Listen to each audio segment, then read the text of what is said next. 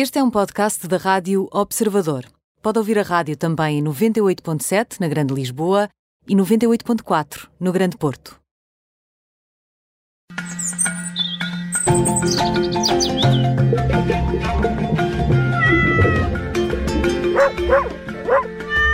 Connosco já está o médico veterinário Nuno Paixão. Olá, Nuno, bem-vindo. Olá, boa noite. Ora viva. Viva! Nuno, eu sei que queres falar do número de adoções de, de animais durante a, a, pandemia. Este foi um tema que nós até falámos em off, conversámos um bocadinho sobre isto em off, porque imagino que muita gente tenha aproveitado uh, o tempo em casa para, para adotar um animal, mas o que é que vai acontecer daqui para a frente, não é? É sobre isto que queres conversar um bocadinho hoje. Sim e não, sim, mas voltar um bocadinho atrás. Ou seja, quando a gente procura notícias, quando a gente procura dados sobre uh, adoções desde de, da pandemia uh, ter iniciado, há uh, informações, há notícias algo contraditórias.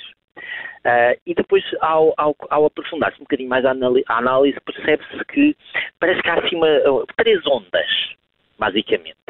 Há uma onda inicial em que há notícias de aumento de abandono, Uh, eu acredito que foi aquela onda inicial de muita gente a ficar em layoff, muita gente a não saber o que é que ia ser da vida uh, nos meses a seguir, uh, pessoas que só, só lhes disseram que não tinham trabalho, não tinham emprego, não tinham forma de se manter nos próximos tempos, e nessa fase houve uma tendência para, para, para, pelo menos, aumentar os relatos de abandono. Depois temos uma segunda fase, aquela fase em que uh, realmente o layoff começou a ser implementado, em que as pessoas estavam em casa mas tinham alguns rendimentos, em que começa a haver receio, mas as pessoas sentiam-se minimamente seguras do ponto de vista mais laboral. Uh, e uh, então estou em casa, não tenho nada para fazer, então vamos adotar. E há um boom de notícias de, de, de, de adoções. Uh, e, e, nos mais variados, correndo todos os mídias, acaba por se detectar isso. E mais recentemente começa a haver novamente notícias de abandono, uh, porque as pessoas estão a começar a retomar a sua, as suas atividades normais, as suas rotinas, uhum. e isso predispõe-os um pouco para, uh, para, para esse abandono.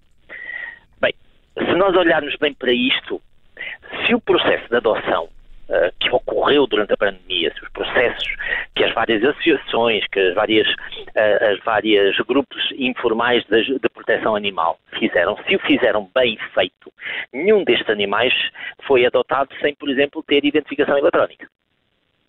Uh, o que é um dos pontos fundamentais para controlar o abandono posterior. Não é? Uh, se eles os animais estão identificados e, portanto, é fácil depois chegar aos donos. É fácil. É, uh, não, não é que não é que uma pessoa que abandona, não é por ele estar identificado que merece ter o, ter o animal de volta, porque na realidade não merece.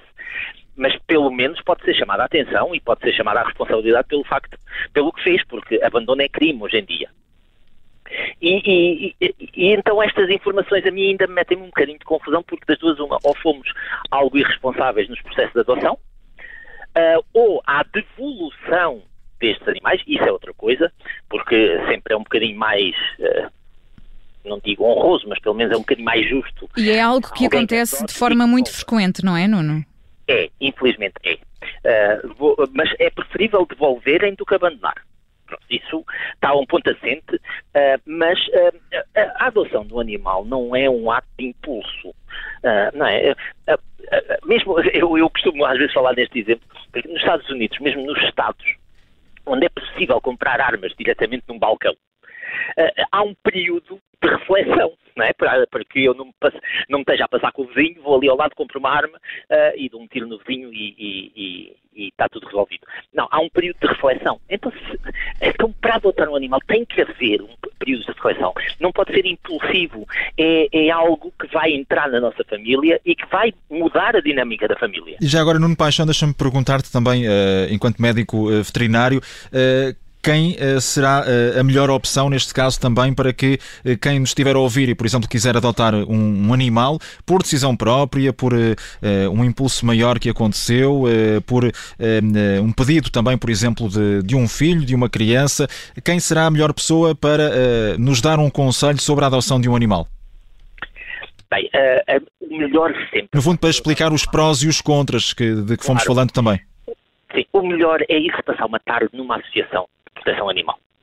Uh, é pegar num sábado à tarde e irem passá-lo com os vários animais que estejam numa união zoófila, numa associação de proteção animal local, uh, qualquer abrigo que realmente, porque os bons abrigos estão abertos ao público, os bons abrigos permitem que as pessoas entrem e vejam. Uh, nem, nós nunca conseguimos que os nossos abrigos tenham as condições que nós gostaríamos para os nossos cães, porque isso basicamente é um lar a cada um deles ou para os nossos gatos.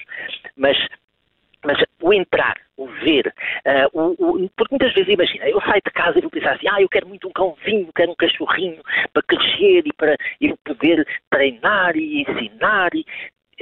Sim, isso é muito bom, mas às vezes chegamos lá e vemos aquele velhote que já tem 11 anos, 12 anos, que uh, está numa box, porque tem que estar, porque está... E que às vezes depois de muito sofrimento precisa também de uma boa reforma.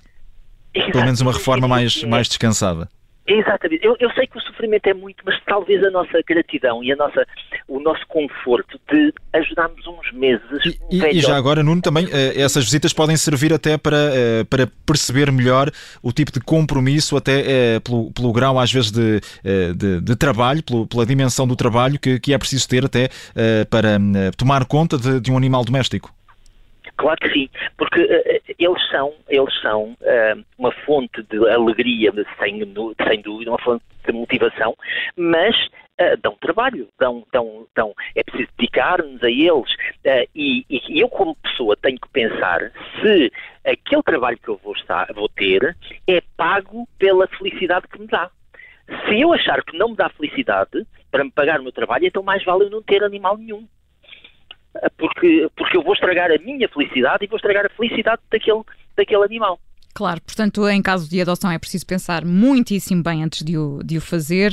Lá está, como dizias, os dados da, da pandemia, se o número de, de adoções de facto aumentou, se o nível de, de abandono animal também aumentou ou não. Isso é algo que vamos ter que avaliar nos próximos meses, não é? Portanto, voltaremos com certeza a falar deste tema mais vezes. E, só um ponto muito importante: as associações têm que ter formação em processos de adoção responsável. Ou seja, às vezes temos uma, tenta, uma tentação muito grande de tirar os animais de, daquele ambiente e colocá-los noutro ambiente, mas isso uhum. implica acompanhamento, implica saber se, se realmente estão assim ou não, implica as pessoas perceberem essa responsabilidade e nós ajudarmos as pessoas que, adot, que agora assumiram esta responsabilidade recente uh, ajudá-las a acompanhar nos próximos meses, porque vão haver dúvidas, porque vão haver problemas, vão haver conflitos uh, entre, entre, entre as pessoas da família. E, e, e, a própria associação que está a promover a adoção deve acompanhar esse processo e ajudar na resolução desses conflitos, desses problemas, dessas dúvidas.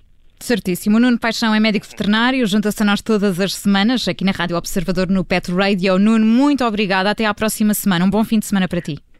Muito obrigado. Um abraço, Nuno. Obrigada.